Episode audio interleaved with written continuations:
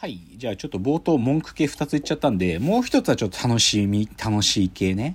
はいついに、ハンターハンターが連載再開しますよ。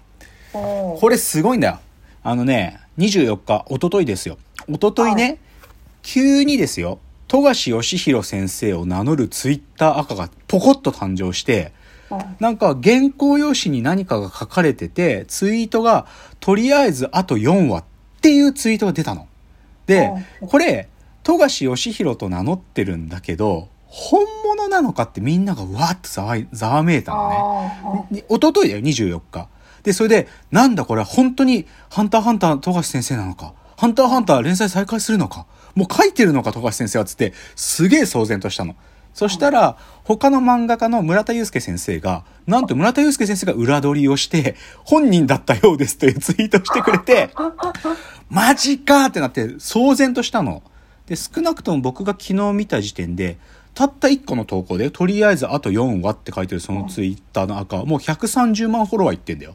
すごくない？もう異常な期待感。で、でで結構まあ騒ぎになっちゃったから最終的に集英社がね、あの、これはご本人のアカウントですと。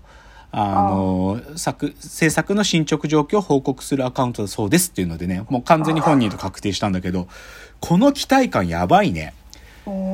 なんか、ただ富樫先生があと4話だって言っただけでもう騒然としてるから。ではっきり言って今ジャンプはこの数回前に僕はジャンプ危機だって言ったね。つなんかし、はいはい終わりか、もうほとんど終わりそうになってる漫画たちがあって、し来てないと。新しい芽が育ってない。でも、ハンターハンターが戻ってくりゃ、状況一変するから。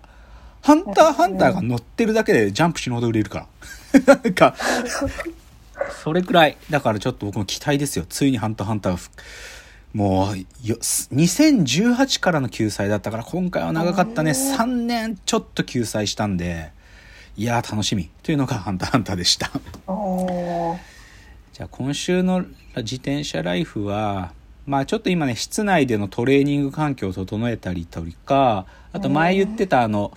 クラシックバイクだけで参加できるエロイカというののエロイカジャパンが軽井沢であったんだけど、先週末。ただ雨も降ってたりとか、僕がまあちょっといろいろ記事を読む限りは、なんか僕がやっぱり、エロイカジャパンは出たいとは思わないなと。やっぱり本家イタリアのエロイカに出たいなと思ったとかいうのを踏まえつつ、じゃあ格言も自転車話題で、はい今日の格言。ロードバイク女子をすぐにイベントに担ぐキモさよ。っていうね。キモいマジ親父たち。なんか、ロードバイク女子って人口すごい少ないのね。じロードバイク人口って90%以上がおおじさんたちなの。男の人なのね。だから女の子で自転車乗ってる人ってすごく少ないんだけど、なんだけど、ちょっとか見栄えが可愛い子とかをすぐに親父たちが持ち上げて、サイクルイベントとかにそういう女の子出し、出すのよ。まあ、名前ちょっと書いてるから言おうかなと思ったけどやめるんだけど YouTube で見どうしても僕 YouTube でさ自転車系の YouTube 見てるからそういうの出てくんだけどはいなんかそのとかインスタグラムとかもねその担がれてる女の子たちが出てきてイベントでうんなんか自転車こいでとかねキモすぎるはっきり言ってマジで。うんもう勘弁してよ。別にこの女の子たちに罪があるってよりか僕は親父たちに罪があると思うんだけどね。うんなんかこの、なんか自転車のなんか市場を反映してないよ。それでおじさんたち喜んでんのかな？だとするとキモすぎるんだけど。同じで僕はゴルフをやってる女の子たちをのなんか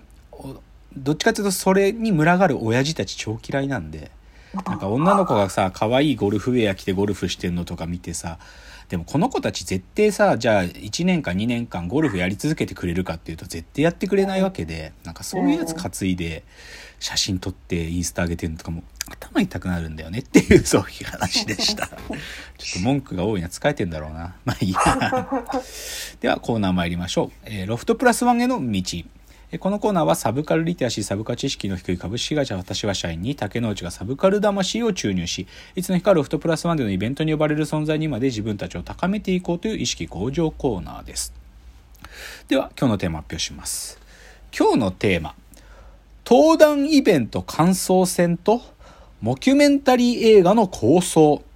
という話をします。まあ、ちょっと先週の続き企画ですね。はいあの、先週はですね、あの、あある学者としての登壇イベントがあってと。うんうんで、それの、なんか、何話せばいいかね？っていうのの予行演習をちょっと深谷さんに聞いてもらうっていう回だったわけ。はい。で、それの東大イベントが一昨日やったんですね。5月24日。イベントの名前がですね、Steam Hangout という、まあ、会合で、まあ、Steam、サイエンス、テクノロジー、エンジニアリング、アート、マスマティックス。それの、なんかこう、そういうね、そういうことを知ってなきゃダメだよね、みたいなことの問題意識を持っている集まり。で、で、その24日の、その、僕が登壇する時のなんかタイトルというか、それが、科学史科学哲学から見た STEAM、丸1第1回目。で、副題が STEAM と複雑系科学という回がありまして、まあそこで喋ってきたと。で、深谷さんが、なんかその、僕がなんかペラペラ喋ってたやつをいろいろググってら発見してくれて、深谷さんも見ててくれたんですよね、多分ね。あ、オンラインで深谷さんも見ててくれたと。はいというのでそう、深谷さんもなんか見ててくれたというので、じゃあそれどうだったんかっていうのを、ちょっと最初の2チャプターぐらいで、ちょっと感想戦ですよ。それをまあやってみたいなと。で、元々のオーダーというか、どういう、なんか、なんで竹之内がこれに呼ばれたかっていうのの少し、なんか狙いというか、まあ当然そのサイエンスとかの話なんで、どっちかというと、なんか AI の開発をしている会社の人ですっていうよりかは、その前にじこのどういう研究をしていて、でその研究っていうのはとても広い領域の研究だったのでそれをある意味皆さん置いてけぼりになちょっとなっちゃってもいいからなんか砲弾という意味でね。まあそのはい。お話のお相手が古谷さんって方なんですけど彼も似たように僕なんか同じように彼も学際的な 研究というかお勉強ずっとしてきたんでだからお互いのなんかこう勉強してきた領域の興味っていうのがなんかどこの部分で重なったりとかするのをまあ砲弾しましょうってまあ古谷さんが言うにはそれを芸として見せられたらということだったんでうん砲弾芸をしたわけですよと。はい。だから、ある意味での芸、まあ、でもまあ、は芸ってことはあんまり意識しなかったけどね、僕が、すなんか考えてた、考えてたとか考え、進行形で考えてるってことをうわーっと喋るって感じだったんで、はい。まあ、それが受けたかどうかの感想戦ですよね。受けたかどうかは肝です、とにかく。というので、ちょっとね、古谷さんからですね、事前に、なんかあの、はい。もら資料をねちょっともらったんですよあの当日古谷さんがあのパワーポイントで写してたあれをちょっともらったんであこれを見ながらそのほここの部分での砲弾はどうだったかっていうのをちょっと深谷さんと今見ながらですねあ。はい。行ってみたいなと思うんですけどね Steam Hangout というイベントででまあ前週も言った通り僕のはい話で使ったのは僕がえーっと大学院の時にねどういう研究をしてたかっていうその話がした時期だったんだけどその前のひあのさ竹之内の略歴っつって大学院に行く前と行った後も含めての略歴がこの絵ですけどね。これが意外に受けたな、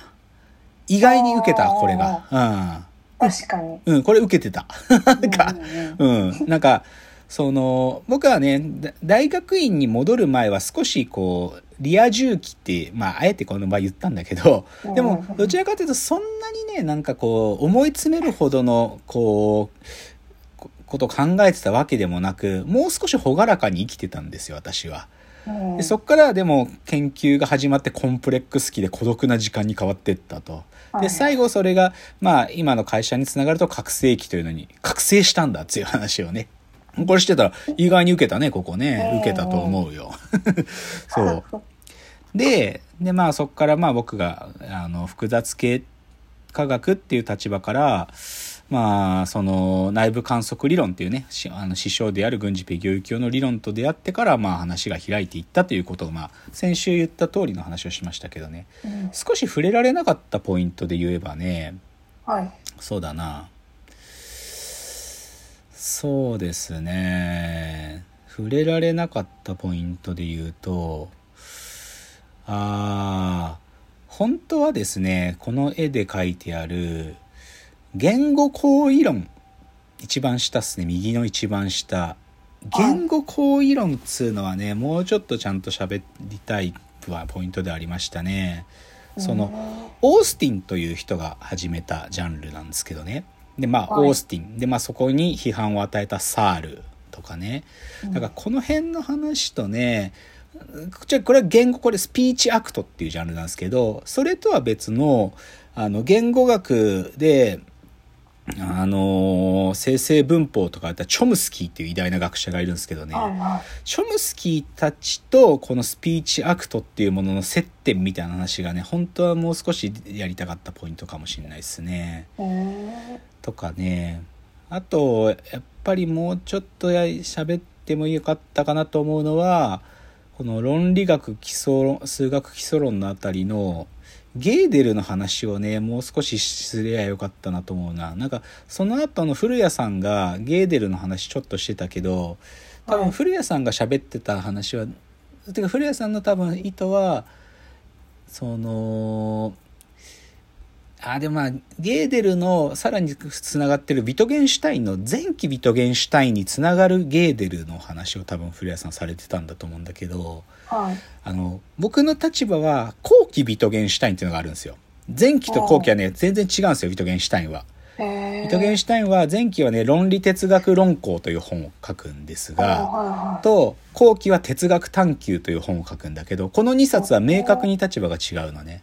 でで僕はその哲学探求という立場にまあはっきり言って僕はそっちの立ち位置でその視点から眺めた時にゲーデルの数学というのはどう見えるかみたいな話は結構重要な論点でうんそういう話をしてもよかったかなっていうなんかありますね。